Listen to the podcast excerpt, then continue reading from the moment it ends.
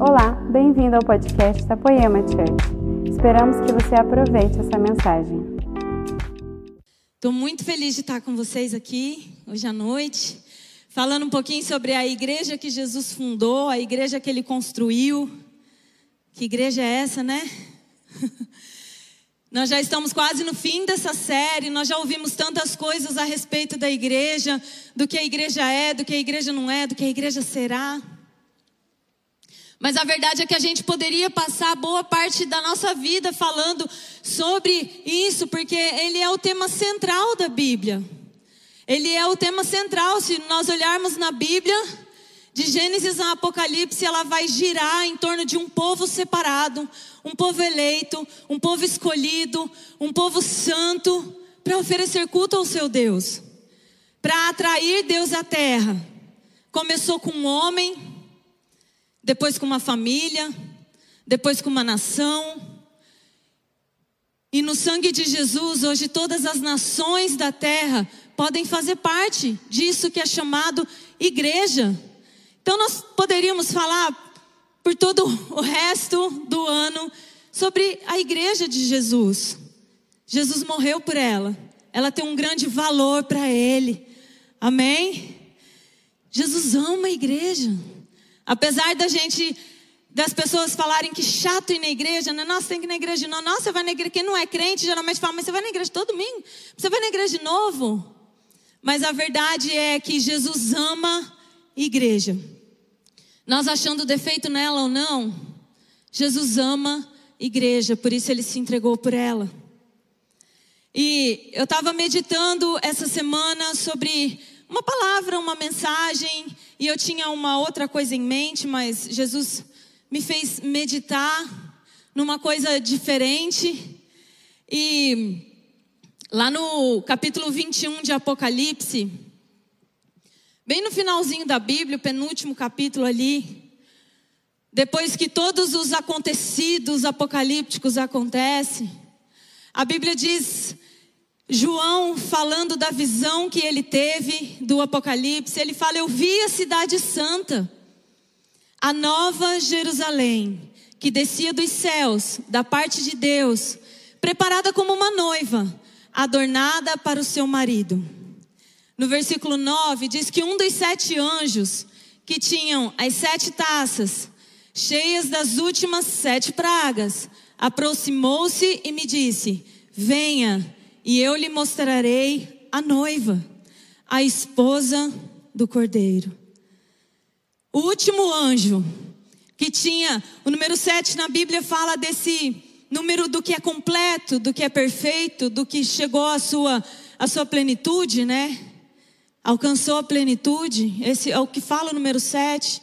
Então, no final de tudo, o anjo que carregava as últimas sete pragas, estava ali fechando o ciclo. Ele fala para João: Vem, e eu vou apresentar para você o final de tudo.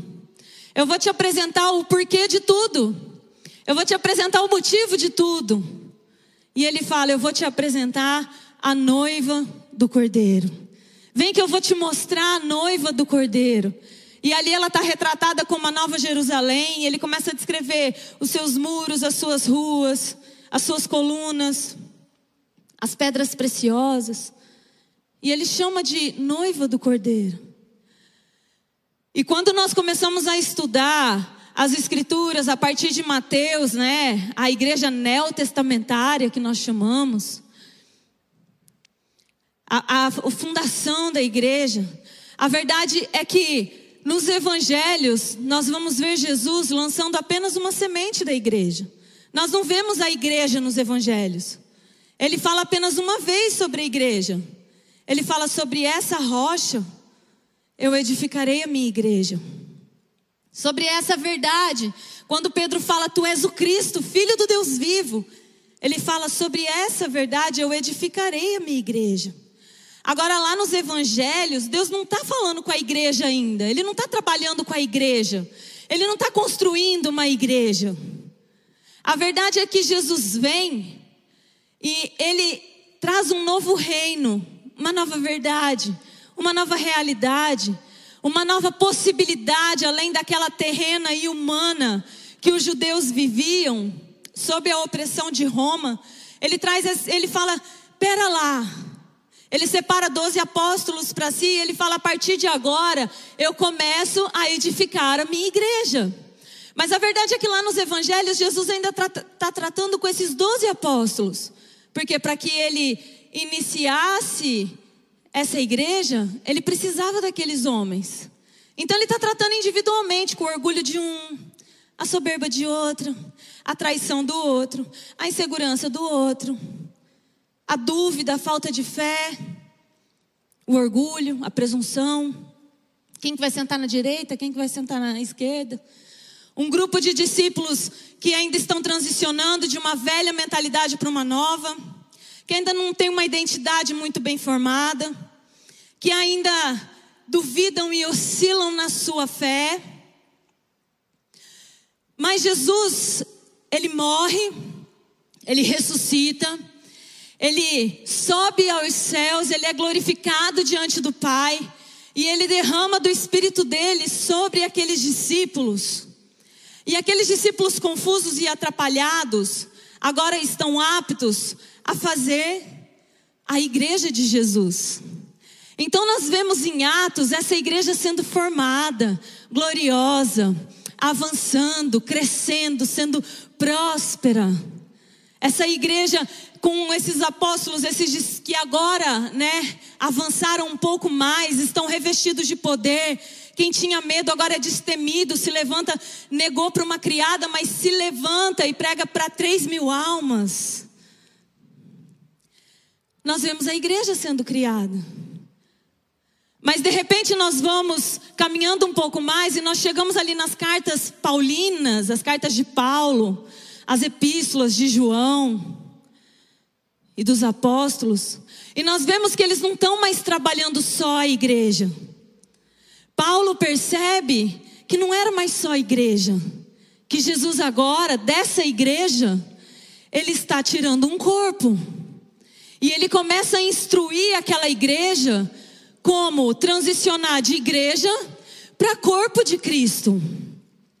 Porque a igreja era eclésia, um conjunto de pessoas chamadas para fora das suas casas para se reunir em assembleia solene, como nós hoje estamos reunidos aqui. Só que Paulo percebe que há mais. E ele fala, há um mistério. É interessante porque se você lê as cartas paulinas, ele vai falar de vários tipos de mistério o mistério que estava oculto em Deus, o mistério da sua boa vontade.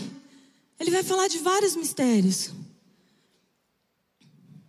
Agora, no meio disso, ele começa a falar, olha, os cinco ministérios para para aperfeiçoamento do corpo, para que esse corpo agora ele chegue a uma perfeição. Mas a noiva do cordeiro nós não vamos encontrar em nenhum desses livros. A noiva só é apresentada no último dia, o dia do casamento. Mas ela já era semente lá atrás, com aqueles discípulos atrapalhados, aqueles discípulos amedrontados, a noiva estava lá, sendo formada, sendo trabalhada, sendo moldada. Agora você chega na igreja, você chegou aqui, talvez há seis meses, dez anos, treze anos. Você entrou. E você achou que você estava chegando na igreja dos doze apóstolos, né? Então, para a igreja, né? a igreja de Atos, a igreja dos poderes, dos milagres, das maravilhas. De repente você depara com uma igreja dos doze discípulos. Você dá de cara com Pedro, com a espada na mão, cortando a orelha de todo mundo. Você se depara com Tomé dizendo, é, não é bem por aí não, tem que ver. Se eu não ver, não creio. E você fala, nossa, não é a igreja de Jesus. Você ainda encontra uns traindo os outros. A verdade é que, como igreja, todos nós somos chamados a nos reunirmos aqui. Todos nós somos chamados para nos reunirmos como igreja. Você recebeu um convite e você veio. Seja de um homem, um amigo, seja do próprio Espírito Santo, você veio por um convite. Agora, se nós não entendermos que todos nós aqui, desde do que chegou agora, até o que está lá na frente na sua caminhada, nenhum de nós ainda alcançamos aquilo que nós haveremos de ser, então nós vamos encontrar problema nos outros. Nós vamos encontrar dificuldade no relacionamento. A verdade é que 1 João diz: Amados, agora nós somos filhos. Nós somos filhos. Renan acabou de falar aqui que Deus amou o mundo de tal maneira que deu seu único filho para que na ressurreição de Jesus ele não fosse mais o unigênito, mas sim o primogênito entre muitos irmãos. Ele morreu para trazer muitos à glória. Ele morreu para ele não ser mais o único filho, mas para agora ser uma família de muitos filhos. Só que esses muitos filhos ainda habitam em diferentes níveis, em diferentes lugares espirituais em diferentes lugares naturalmente falando, estão em diferentes estações, têm diferentes níveis de fé, níveis de revelação. Então João fala, amados, agora nós somos filhos, mas ainda não se manifestou o que nós haveremos de ser. Ainda não está manifesto o que nós haveremos de ser. Porque quando ele se manifestar, quando Jesus se manifestar, aí sim vai ser manifesto quem nós somos, quem nós seremos. Porque assim como Ele é, nós seremos. Assim como Ele é. Então hoje, nós estamos cheios de falhas. Nós estamos cheios de erros porque ainda não se manifestou o que nós haveremos de ser. Jesus, lá nos evangelhos, ele não manifestou o que haveria de ser. Ele não manifestou o que haveria de ser, ele não concluiu a obra. Ele iniciou algo que nós estamos aqui aguardando a conclusão, o fechamento, o desfecho daquilo que Jesus iniciou há dois mil anos atrás. É isso que nós estamos fazendo aqui como igreja. Efésios, no capítulo 3, de 9 a 11, Paulo diz assim: a esclarecer a todos a administração desse mistério, que durante as épocas passadas foi mantido oculto em Deus, que criou todas as coisas. A intenção dessa graça era que agora, mediante a igreja, a multiforme sabedoria de Deus se tornasse conhecida dos principados, potestades, nas regiões celestiais. Era necessário que através da igreja esse mistério esteve oculto, porque Jesus ainda não tinha iniciado a sua igreja. Mas esse mistério que agora está sendo revelado para nós, é para que através de nós, através da igreja de Jesus, a sabedoria de Deus, a multiforme sabedoria dele, seja plenamente conhecida. Agora não é conhecida diante diante de homens grandes e poderosos. Paulo fala: Deus está fazendo dentro da igreja dele algo que não é terreno, que não é natural, mas que está nas regiões celestiais Deus está fazendo com que essa igreja seja reconhecida diante de principados e potestades. Agora, o inimigo das nossas almas, os principados, as potestades, Satanás, ele está sentado nesse lugar. Ele está lá nas regiões celestiais, onde estão os principados e as potestades. Ele sabe a autoridade que Deus deu para mim e para você como igreja do Senhor. Ele conhece e ele respeita a autoridade que Jesus deu. Ele falou: as portas do inferno não vão prevalecer contra a minha igreja. Agora, por que muitas vezes nós vemos as portas do inferno prevalecer? Porque o nosso inimigo está dominando uma informação que nós ainda não assumimos como verdade. E quando nós não assumimos essa verdade, ele tem uma vantagem a vantagem da, da informação privilegiada. Ele reconhece a sua autoridade, mas enquanto você não reconhece essa autoridade e você não se levanta nessa autoridade, você não tem o conhecimento, você está em desvantagem. E Paulo fala: isso não é mais para ser um mistério da igreja, o mistério foi revelado, não é mais para ser algo escondido, não é mais para ser algo do qual você não tem conhecimento. Você não precisa ficar sem o conhecimento. Porque Isso esteve oculto lá no passado, mas através de Jesus isso se fez manifesto que é o lugar onde eu e você sentamos, meus, meus amigos. Nós não estamos sentados sobre os nossos problemas terrenos apenas. Nós estamos sentados nas regiões celestiais com Cristo. Nós temos autoridade sobre as coisas que tentam nos oprimir, nos amarrar, nos derrotar, nos, nos tirar o ânimo, nos tirar a força. Porque esse mistério que Paulo revela um pouquinho mais para frente, lá em Efésios 5, no versículo 30, ele diz assim, ó: "Porque nós somos membros do seu corpo". Nós somos membros do seu corpo. Paulo aqui está falando sobre o casamento. Ele está falando, marido, amai as vossas esposas. Esposas, sejam em tudo sujeitas aos vossos maridos. E ele fala, porque somos todos membros do seu corpo. Por isso deixará o homem seu pai, sua mãe, e se unirá à sua mulher e serão dois, uma só carne. E ele fala: é grande esse mistério, mas eu me refiro a Cristo e à igreja. Eu não estou falando do casamento natural, eu estou falando de algo que vai além, eu estou falando de Cristo e da igreja. Desde que Jesus morreu e ressuscitou, nós entramos em uma contagem regressiva. Hebreus 9, 26 diz que se não fosse assim, Jesus teria que morrer de novo, de novo, de novo, de novo, repetidas vezes. Mas vindo o final dos tempos, ele mesmo veio e morreu de uma vez por todas. Vindo o final dos tempos. Você quer saber quando é que é o final dos tempos? Começou há dois mil anos atrás, quando Jesus morreu e ressuscitou. Começou lá o final dos tempos, porque ele disse: agora só falta eu voltar para o meu Pai preparar para vocês um lugar. Quando eu tiver preparado o lugar, eu volto. E eu volto, eu não volto mais para os discípulos, eu não volto mais só para o corpo, mas eu volto para uma noiva, eu volto para casar.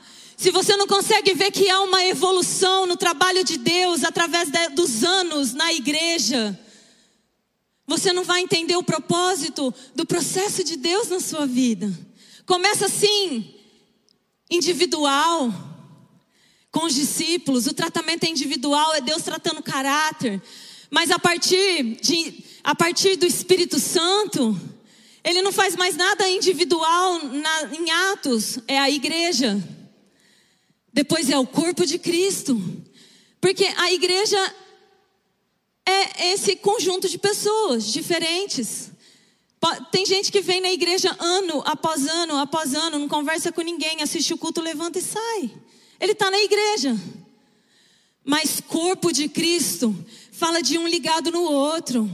Fala do, do, do, do bom ajustamento ali, das juntas, dos ligamentos.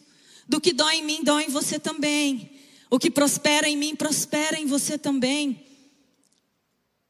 Então nós vemos que o trabalho agora não é só nós sermos igreja. Jesus está construindo um corpo.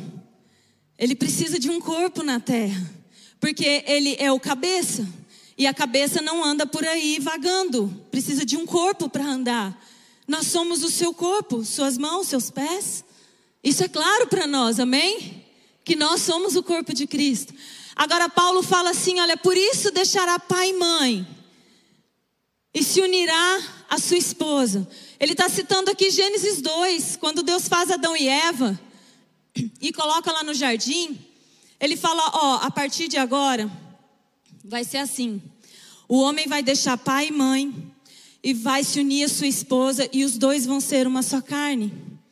Agora, no jardim não tinha pai e mãe, né? Tinha só aqueles dois seres humanos que Deus tinha feito ali.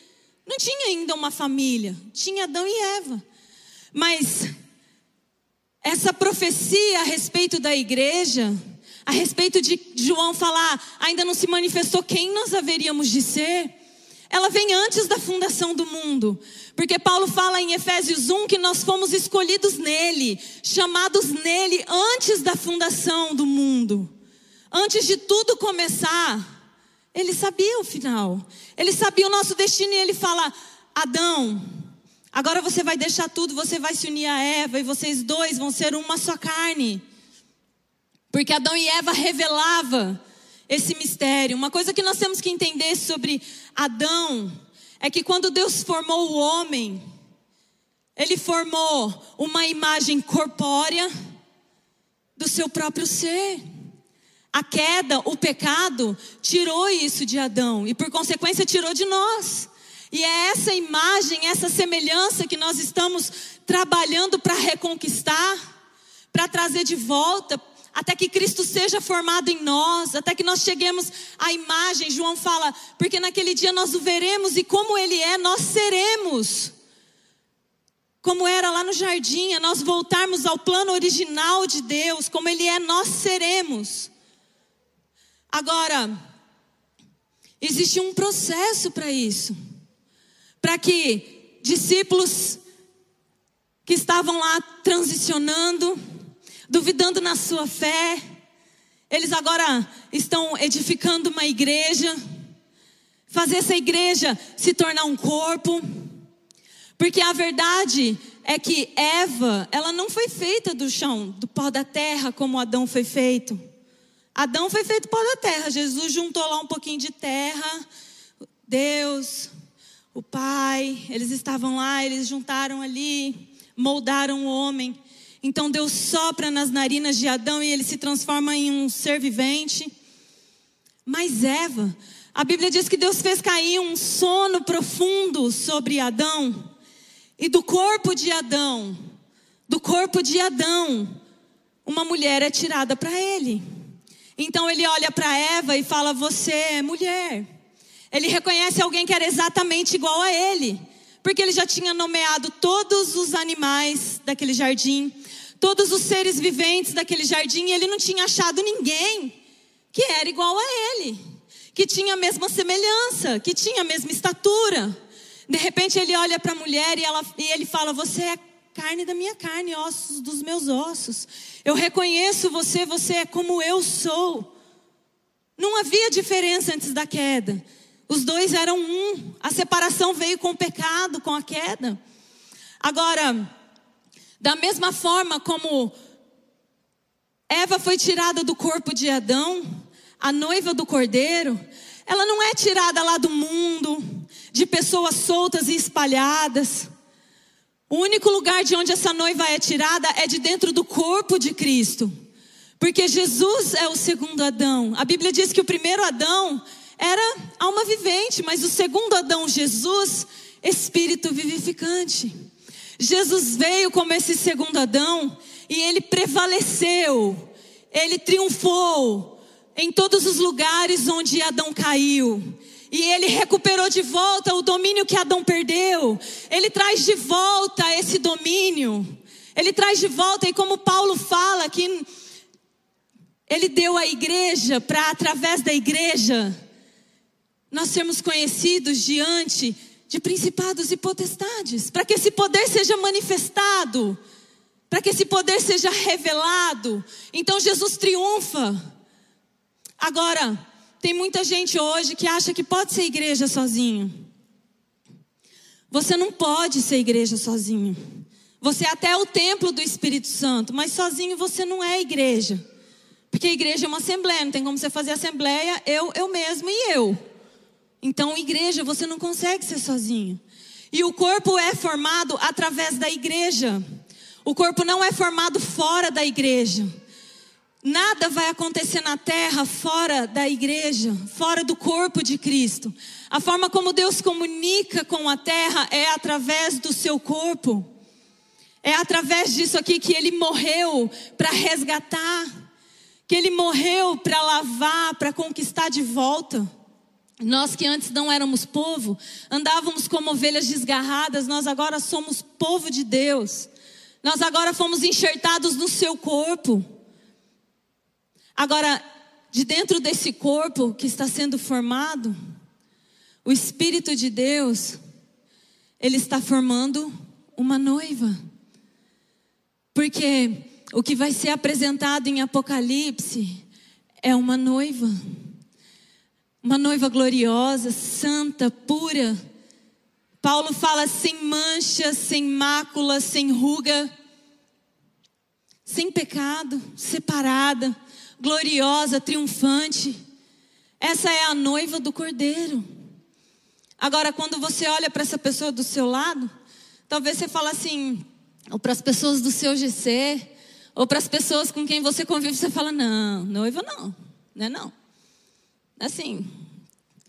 Mas quando Jesus olha, ele vê o Espírito dele trabalhando e moldando a partir do, do caos, da terra sem forma e vazia, o Espírito de Deus pairava sobre as águas.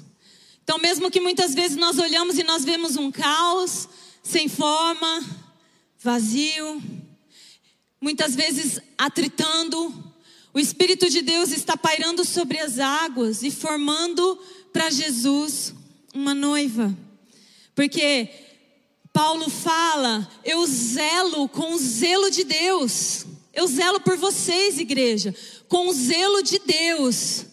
Porque eu fui encarregado por Jesus de apresentar vocês como uma noiva santa, uma virgem pura a um só marido.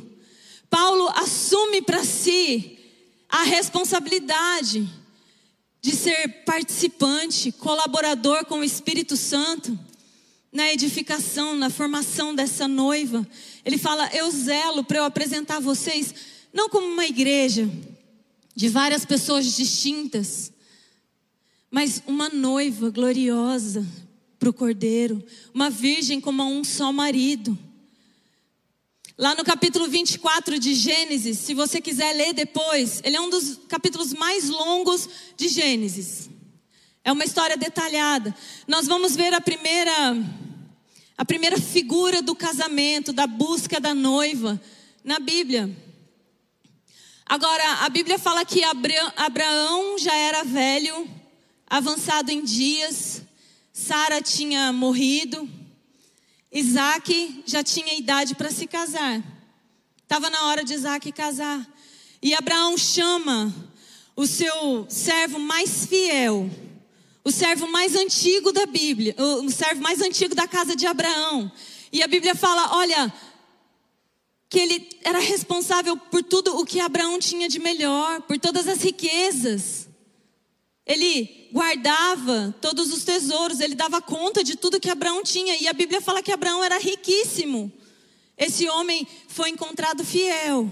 E Abraão chama ele e fala: Você vai jurar pelo Senhor que você não vai dar para o meu filho, que você não vai trazer para Isaac uma noiva do povo cananeu. Você não vai trazer para ele uma noiva do meio do povo. Você vai voltar lá na casa dos meus pais, no meio da minha família, e você vai trazer para o meu filho uma noiva. É a primeira vez na Bíblia que nós vemos o pai procurando uma noiva para o seu filho. O pai procurando uma noiva para o seu filho. Então, no versículo 10, a Bíblia diz que esse servo partiu com dez camelos do seu senhor, levando tudo que o seu senhor tinha de melhor. Ele saiu carregando ouro, prata, joias, pedras preciosas, roupas finas, presentes para a família da noiva. Ele sai carregando todos esses bens. Agora, esse servo no meio do caminho, ele não poderia negociar essa prata, ele não poderia negociar esse ouro, ele não poderia negociar essas joias, ele não poderia se vestir delas, porque apesar dele estar carregando, não lhe pertencia, não era dele. Ele estava carregando algo que o seu Senhor tinha dado a ele em confiança, para que ele preparasse uma noiva para o seu filho. Agora no versículo 13, diz que esse servo chega junto a um poço. E ele fala: Senhor, eu estou aqui parado junto às fontes das águas. Eu estou parada aqui junto às fontes das águas, no momento em que as moças saem para alimentar seus animais, para dar água de beber. Eu estou aqui parada, então me faça ver quem é a noiva. Abra os meus olhos para que eu veja quem é a noiva. Agora tem um fato curioso, porque tanto Isaac como Jacó, como Moisés, encontraram a sua noiva junto a um poço. Em certo momento da vida, eles pararam junto ao poço e lá estava a noiva deles. Esses três homens no Velho Testamento, se você estudar, eles são uma tipologia de Cristo. Eles eram uma figura, prefiguravam Cristo no Velho Testamento. Eles encontram a sua noiva junto às águas. Então nós vemos lá em João, no capítulo 4, Jesus chega diante do poço de Jacó e ele encontra ali a samaritana. E ele fala: Eu estou com sede, me dá de beber. E aquela mulher fala: Mas eu sou samaritana, você é judeu, a gente está aqui conversando. É, é, o poço é fundo, eu não tenho com que tirar água. Eu não, eu não consigo te dar de beber. E Jesus fala: Olha, se você soubesse quem é que te dá de beber, quem é que está te pedindo água, você é que pediria para mim. Porque da água que eu te der, você nunca mais vai ter sede. Então Jesus revela ali quem que é essa fonte das águas, onde a noiva é encontrada. Ele fala: "Eu sou a fonte de águas vivas". A noiva de Jesus, ela é encontrada junto às fontes da salvação. Isaías 12, versículo 3 diz que com alegria nós tiramos água das fontes da salvação. Sabe, essa noiva que está sendo moldada, por isso que ela é tirada de dentro do corpo, ela não está negociando os seus tesouros com a terra. Ela não está negociando os seus tesouros com o paganismo desse mundo, com a cultura caída dessa terra. Ela não está misturada com o povo da terra. Ela está separada junto às águas da salvação. A primeira vez que nós ouvimos falar do Espírito Santo na Bíblia é lá em Gênesis 1 quando o Espírito de Deus pairava sobre a face das águas. E a terra era sem forma e vazia, mas o Espírito Santo já estava lá pairando sobre as águas. Agora, a última vez que nós ouvimos falar do Espírito Santo é lá em Apocalipse 22, 17, que diz: O Espírito e a noiva dizem: Vem. O Espírito e a noiva dizem: Vem.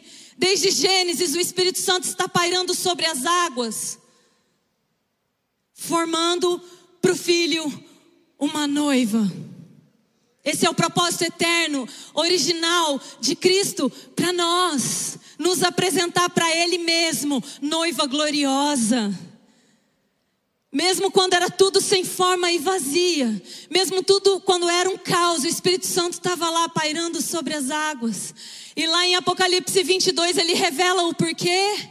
Parece que toda a narrativa bíblica o Espírito Santo esteve passeando por sobre essas águas, porque junto a essas águas se reúne a noiva, aqueles que vão ser a noiva. O servo de Abraão fala: "Me mostra aqui junto dessas águas quem é a noiva. Quem é?" O Espírito Santo está passeando, ele está pairando sobre nós, mexendo as águas. Nós não precisamos do que o mundo tem para nos oferecer. Nós não precisamos dos recursos, do jeito, do jeitinho. Né? Do, nós não precisamos. Nós estamos junto às fontes. A provisão que eu preciso eu encontro junto às fontes. A alegria que eu preciso eu encontro junto às fontes. A paz que eu preciso eu encontro junto às fontes. Os relacionamentos são curados junto a essas águas. A nossa vida é sarada junto a essas águas. Nós somos sarados quando nós permanecemos junto às fontes de águas vivas. Agora, um pouquinho mais para frente, esse servo, ele encontra a Rebeca. Rebeca é dada para ele, para que ele possa levar Rebeca de volta para Isaac. Para Isaac. Essa era a missão daquele servo levar a Rebeca de volta para Isaac. Então, a Bíblia diz que ele abre dos seus tesouros e ele tira joias, roupas finas, e ele começa a vestir Rebeca. Ele coloca uma pulseira no seu braço, ele coloca um brinco na sua orelha, ele veste Rebeca de roupas finas, e ele volta com Rebeca para encontrar Isaac. Agora, esse servo, ele não está carregando só os recursos naturais, né? Só as riquezas de Abraão. Ele também está carregando uma noiva para o seu filho. Abraão tinha que confiar que esse servo seria fiel para na jornada de volta não tocar nessa noiva. não perturbar essa noiva, não maltratar essa noiva, não abusar dessa noiva. Porque ela precisava chegar pura, santa, sem mancha, sem mácula. Precisava ser alguém que Isaac olhasse e fosse idônea para Isaac. Agora, Paulo fala que todos nós somos dispenseiros. 1 Coríntios 4, de 1 a 2, diz que o que importa é que os homens nos considerem, considerem a quem? Nós, o corpo de Cristo, como dispenseiros, ministros de Cristo, dispenseiros dos mistérios de Deus. Ora, além disso, o que se requer dos dispenseiros, senão que eles sejam encontrados fiéis? Sabe, Jesus falou: Eu vou para o meu Pai, mas eu não vou deixar vocês órfãos, eu vou enviar o Espírito Santo. E o papel do Espírito Santo não é só ser o consolador, ele vai te ensinar todas as coisas a meu respeito. Ele vai falar de você, de mim para você. Ele vai revelar os meus desejos. Ele vai revelar as minhas vontades. Ele vai te ensinar o que eu gosto, o que me dá prazer. Por quê? Porque um dia eu vou voltar para me casar com vocês. E nesse dia você precisa saber o que eu gosto, o que eu desejo. Você precisa ter a minha estatura. Então, esse é o trabalho do Espírito Santo em nós. Fazer com que naquele dia ele olhe para nós como para aquelas cinco virgens prudentes e, eles, e ele abre as portas do casamento para nós. Porque para cinco nécias, ele falou: Eu não vos conheço. Essa palavra não vos conheço no grego é eido. É uma palavra que significa você nunca me chamou a atenção. Não é que eu não vos conheço, eu nunca te vi, não, mas eu nunca te notei. Sabe aquela pessoa que entra e sai, nem notei? Eu não vi, eu não percebi, eu não me apercebi quem você era. Era virgem. A virgem na Bíblia fala da igreja. Está dentro da igreja, vem no culto. Mas ele fala: Eu não te conheço, você nunca chamou a minha atenção. Você não está vestida com as vestes nupciais. Você não está usando as joias de uma noiva. Eu não prestei atenção em você. Desculpa, você não pode entrar. O trabalho do Espírito Santo é nos fazer aceitáveis ao Cordeiro como noiva. Aceitáveis para Ele, para no dia do casamento Ele falar: Eis a noiva do Cordeiro, e nós sermos achados aceitáveis, idôneos para sermos a noiva dele. Agora, Paulo fala que nós somos dispenseiros. Jesus revelou para eles, para nós, os seus mistérios. Ele deu para nós dons. Ele deu para nós dons ministeriais. Ele deu para a sua igreja dons espirituais. Ele nos batizou com seu espírito. Ele derramou sobre nós a sua unção. Ele tem manifestado em nós a sua glória. Ele tem nos feito guardiões de tão grandes riquezas, riquezas dele que ele nos deu. Agora, qual o propósito disso? É que nós sejamos colaboradores do Espírito Santo em preparar para filho uma noiva. Os dons e os talentos que Deus te deu nada mais é para que você trabalhe na edificação da noiva de Cristo. Agora, de que forma nós vamos fazer isso? Se entre nós ainda há tanta competição, se aquele que sabe mais a Bíblia se sente acima daquele que não sabe. Se aquele que tem um cargo de liderança se sente superior ao que não tem. Como que nós vamos ser colaboradores do Espírito Santo se não habitar em nós o mesmo o mesmo espírito, o mesmo sentimento que houve em Cristo Jesus, que embora sendo filho, sendo herdeiro de todas as coisas, ele se despiu da sua glória. Ele deixou tudo para trás e ele veio. Ele se tornou homem como nós. Sofreu as mesmas tentações que eu e você. Ele morreu no nosso lugar, mesmo sendo filho, ele aprendeu obediência nas coisas que ele sofreu. Mesmo sendo filho, ele veio e lavou os pés dos seus discípulos. Agora, só uma maneira de eu e você sermos colaboradores do Espírito Santo no embelezamento dessa noiva, na lavagem dessa noiva. Sabe? Esses tesouros que você está carregando, os dons que você está carregando, eles não são para te dar vantagem. Eles não são para fazer você alguém que tem vantagem diante de homens. Eles não são seus para serem negociados. Você está carregando algo, e eu digo isso para mim. Nós estamos carregando algo que não nos pertence. Nós estamos carregando uma unção que não nos pertence, ela vem do alto. Nós estamos carregando uma glória que não é nossa. Nós estamos carregando uma honra que não é nossa. Nós estamos carregando uma autoridade que ela não é nossa para o nosso uso pessoal. Ela não é nossa para que nós andemos enfeitados por aí, com dons e talentos. Porque quando aquele servo de Abraão encontra Rebeca, tudo que ele tinha recebido do seu Senhor para preparar a noiva estava ali intacto. E ele começa a tirar aquelas joias e vestir em Rebeca. E ele começa a tirar aquelas roupas e vestir. Sabe? Nós somos cooperadores de Cristo naquilo que Jesus está fazendo.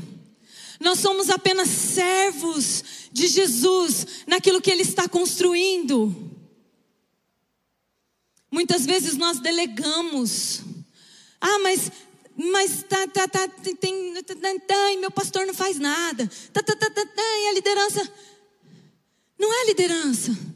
Não é o pastor. É eu e você. Nós somos corpo. Se um sofre, todos sofrem. Se uns se alegram, todos se alegram. Nós não estamos numa competição uns contra os outros, nós estamos em uma corrida. Porque se você não ganhar, eu não ganho. Porque se você não chegar no final, eu não chego. Nós estamos correndo como um corpo, não uns contra os outros. Nós não estamos correndo divididos. Não estamos. Nós estamos correndo como um único corpo, sendo bem ajustado.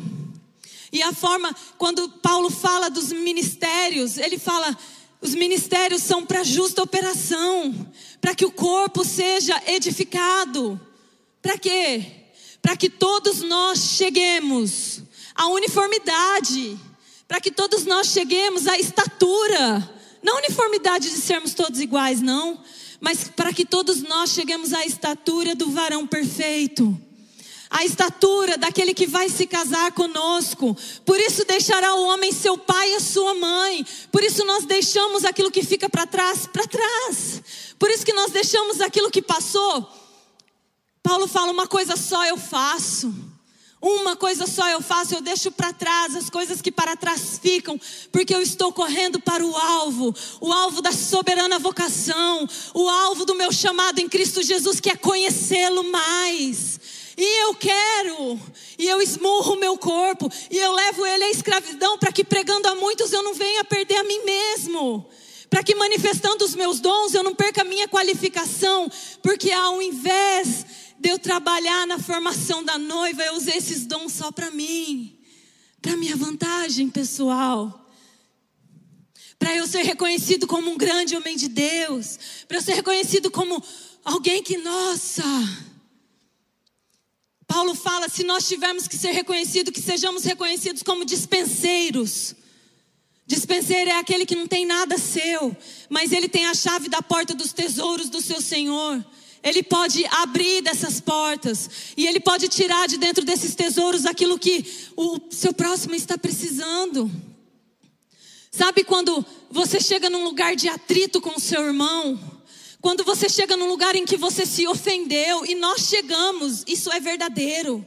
Todos nós chegamos nesse momento em que nós nos cansamos, nós queremos desistir, nós estamos enfadados. Quando você encontra com alguém assim, não é porque, ai, Também, eu já falei para orar, porque eu oro, eu faço jejum. Não, você é dispenseiro. O que que tem aí dentro da sua dispensa que pode cobrir o seu irmão? Será que tem amor suficiente na sua dispensa para você cobrir ele com o amor? Talvez ele está precisando de um abraço. Talvez ele está precisando do amor de Jesus na vida dele e nós somos dispenseiros desse amor. Talvez ele está precisando de uma visitação de alegria na vida dele e nós somos dispenseiros dessa alegria. Não são os ministros do altar. Não são aqueles que vêm aqui pregar. É eu com o meu próximo, aquele que está perto de mim, aquele que Jesus colocou na minha caminhada, aquele que caminha comigo. Eu sou dispenseiro porque fazendo isso, eu estou colaborando com o Espírito Santo na preparação da noiva para o cordeiro. Eu estou fazendo parte de algo muito maior. Agora, a igreja já tem juiz demais. Tem gente demais achando defeito. Tem gente demais. Se você, sei lá, olhar a internet, você vai ver que tem gente demais. Mas a noiva não é nossa para nós tocarmos nela. O corpo não é nosso para nós julgarmos ele. Nós somos servos. Nós somos colaboradores. João Batista, capítulo 3, no versículo 29, ele diz: Quem tem o noivo, a noiva é o noivo. Agora, o amigo que o serve, que está a serviço do noivo, que o ouve, que o conhece, ele se alegra ele se alegra ao ouvir a voz do noivo e da noiva. Ele se alegra com o dia do casamento. E João reconhece que, como um precursor, ele não era maior do que o noivo. Ele fala: quem tem a noiva é o noivo. Então, convém que eu, que eu diminua para que ele cresça. Se, se precisar que você seja anulado, para que o irmãozinho do seu lado chegue à estatura de Cristo, meu irmão. É necessário que nós estejamos dispostos a isso. É necessário que nós estejamos dispostos a servirmos uns aos outros, ainda que nos custe. Ainda que nos custe algo, porque nós somos corpo de Cristo. E Efésios diz que ninguém maltrata o seu próprio corpo. Ninguém. Se você maltrata seu próprio corpo, você tem um distúrbio. Você, uma pessoa normal não maltrata seu próprio corpo. Nós somos corpo. A pessoa que está aí do seu lado é corpo. Ele é corpo com você, ele é corpo de Cristo. Agora Deus não nos deu. Ele falou assim: olha, eu vou deixar o Espírito Santo. O Espírito Santo para ajudar vocês nisso que eu estou fazendo na terra. Agora, o mistério de Deus de revelar a igreja gloriosa, a igreja que triunfa nas regiões celestiais. É essa igreja que entendeu o seu papel, que o maior é o que serve, é o líder, de, é o servo de todos. Sabe, o maior é aquele que serve, que lava os pés. É assim que nós nos tornamos colaboradores de Cristo no ministério da noiva. Romanos, no capítulo 12. Deixa eu abrir aqui.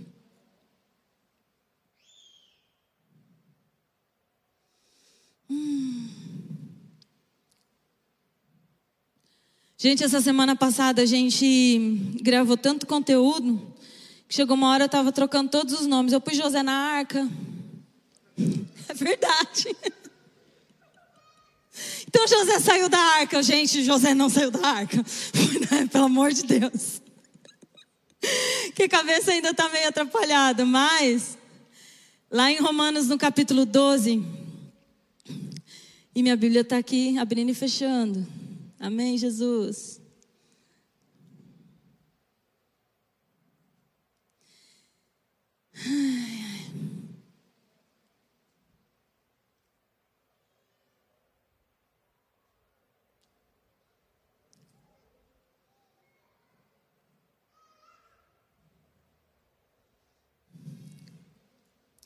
Paulo ele está falando para a igreja em Roma e ele está falando: olha, vocês não se, não se amoldem aos padrões dessa terra, renovem o pensamento de vocês. Renovem o pensamento de vocês, né? Tem essa mentalidade renovada.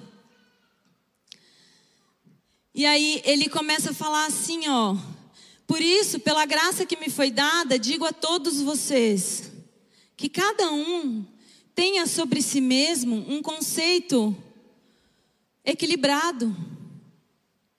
Que ninguém pense de si mesmo mais do que realmente é. Que ninguém pense de si mesmo um conceito mais elevado. Ele fala que cada um de vocês tem um conceito equilibrado sobre vocês. Porque a única forma de nós servirmos uns aos outros é se eu não me coloco numa posição superior. Se eu não estou sempre conversando de cima para baixo, essa é a forma de nós servirmos.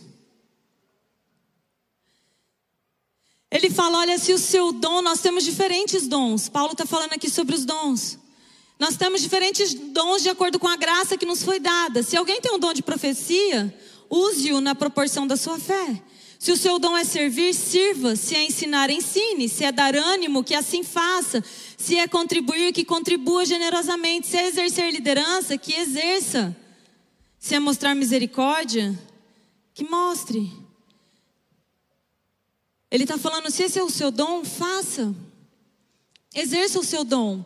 Não se prive do que Deus te deu. Mas ele fala: não se considere superior por causa disso. Não se considere acima por causa disso. Não se coloque num lugar mais elevado do que você realmente está. E ele fala: estejam dispostos, estejam dispostos a se assentar com pessoas de mais baixa estatura. Esteja dispostos a descer, nunca é a subir.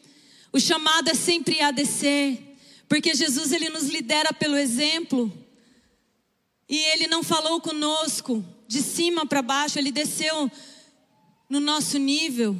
Ele se assentou no nível da nossa mesa e ele falou olhando no nosso olho. Foi assim o trabalho de Jesus na cruz. Ele não, não decidiu, não, não vou me mexer com esse povo, não, são menores do que eu. Eu vou falar daqui de cima, eles ouçam. Nunca foi o propósito de Deus. Desde Êxodo 19, ele falou: Olha, faz o povo subir que eu quero falar com eles. Ah, eles não querem ouvir, eu vou falar daqui, eles ouvem de lá. Mas em Jesus, em Jesus ele nos pôs na mesa dele para que nós pudéssemos entender. Ele veio aqui sofrer as nossas próprias dores, calamidades, as nossas decepções. Porque Hebreus diz que ele Assim, todo sacerdote ele é tirado do meio do povo, tendo os mesmos defeitos, né? Os mesmos as mesmas falhas, para que ele possa ter compaixão e ser intercessor. Jesus hoje ele tem essa compaixão por nós, porque ele desceu no nosso lugar. Muitas vezes está faltando compaixão na nossa vida, porque está faltando nós descermos no lugar da necessidade do nosso próximo descermos lá no lugar onde está a falta do nosso próximo e falar: o que, que eu posso fazer por você? O que que eu estou carregando que vai abençoar a sua vida?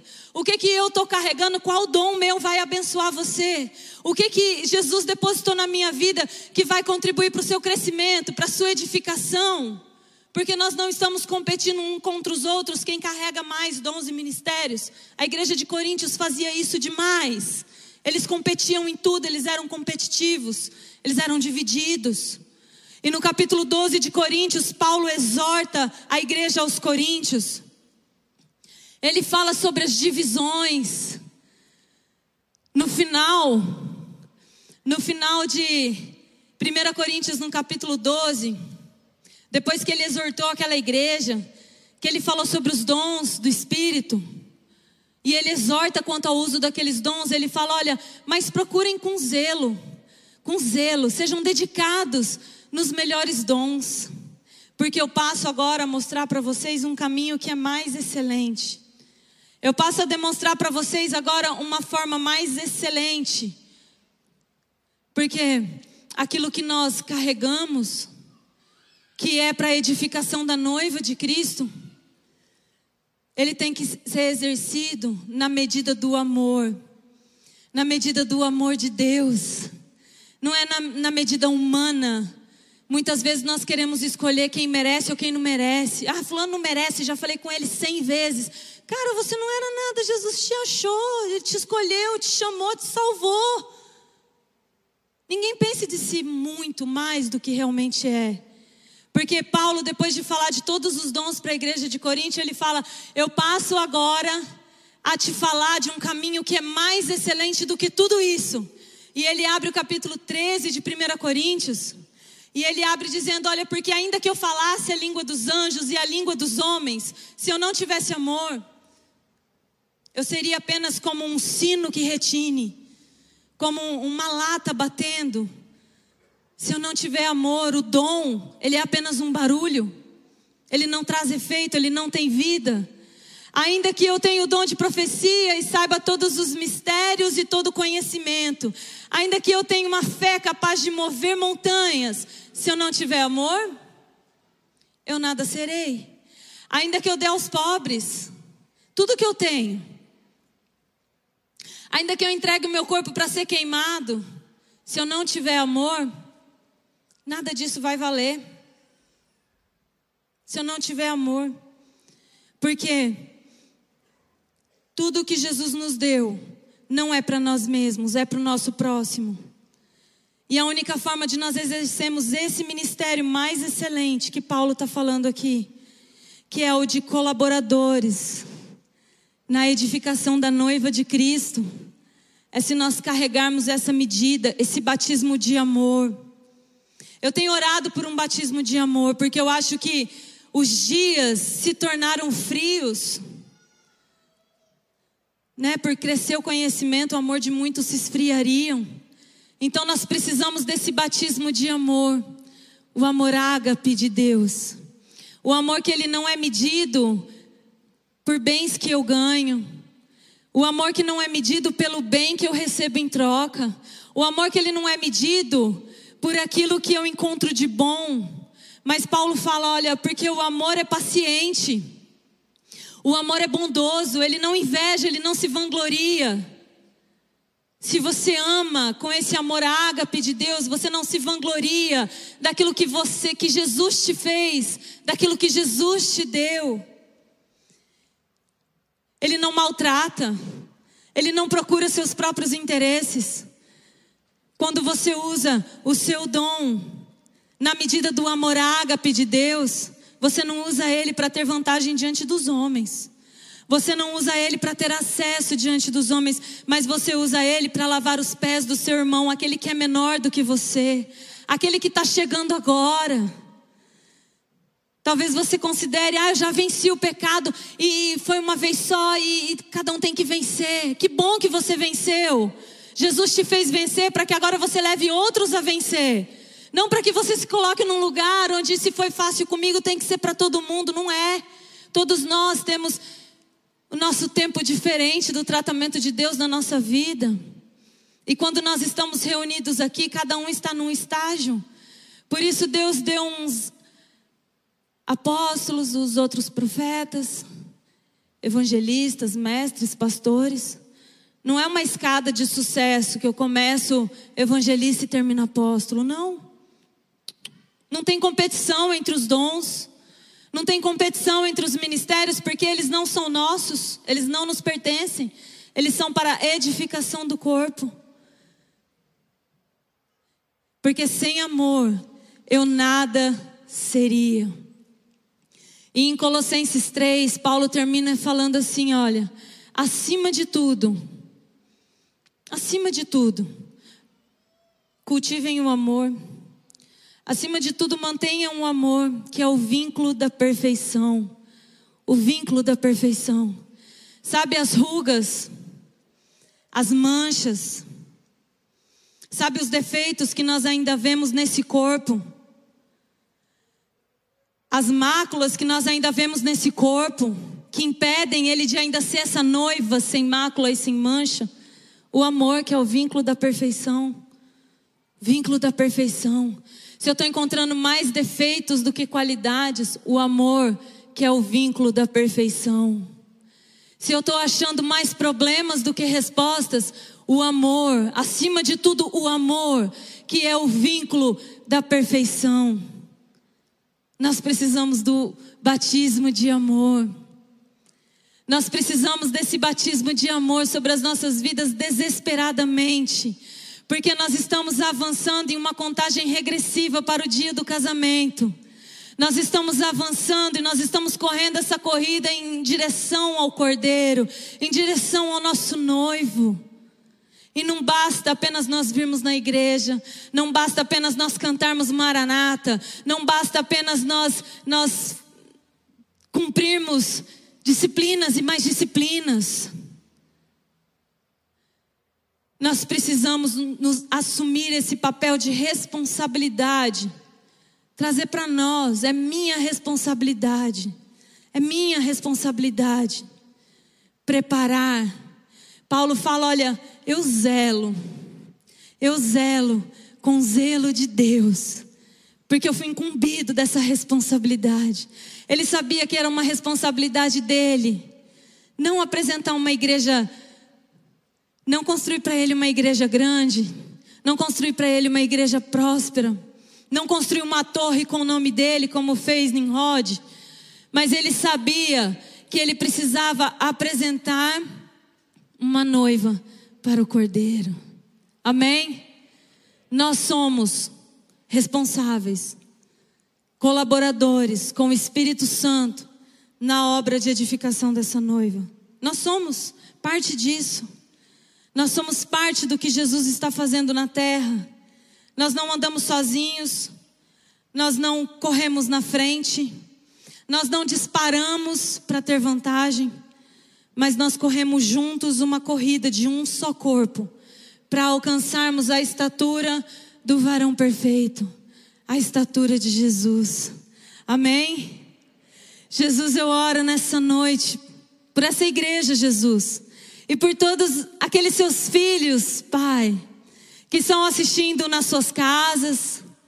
E eu peço que o batismo de amor, o teu Espírito, Jesus, nos batize no teu amor, para que nós possamos conhecer a graça oculta, a graça dos mistérios ocultos em você, Jesus, para que nós possamos desvendar os mistérios ocultos em você e para que nós possamos te conhecer, conhecer como você é, conhecer a sua beleza, conhecer Jesus, refletirmos você, olharmos para você e sermos transformados à sua imagem, para que Jesus nós possamos levantar na terra um povo que se parece com você, um povo que carrega a sua glória, um povo que carrega a sua beleza, um povo que carrega a sua unção, um povo que carrega Jesus, a sua essência. E que nós possamos, Jesus, assumirmos para nós essa responsabilidade, a responsabilidade de sermos trabalhadores, de sermos servos, de sermos cooperadores, de exercitarmos, Jesus, como bons dispenseiros, daqueles que têm carregado, de quem você achou fiel para depositar os seus depósitos, para depositar os seus tesouros, de quem tem se achado fiel diante de você, Jesus, para entregar para você essa noiva gloriosa, para apresentar diante de você, Jesus, uma noiva sem manchas, sem máculas, uma noiva que traz alegria ao seu coração Jesus, nós ansiamos o dia da Sua volta. Nós ansiamos o dia do casamento. Nós ansiamos, Jesus, o dia em que nós o veremos face a face. Mas, Pai, para que nós chegamos lá, para que nós tenhamos sucesso na nossa jornada, nos batiza com o seu amor, seu amor ágape, incondicional, que faz nos amarmos uns aos outros como você nos ama. Que nós possamos aprender a cobrir, Jesus, a falha um dos outros em amor.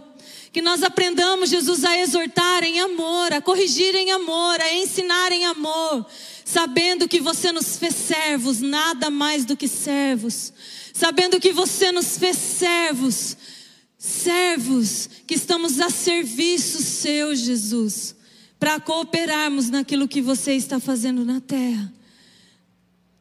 Obrigada, Jesus, pelo privilégio de trabalhar com você. Obrigada, Jesus, pelo privilégio de te servir.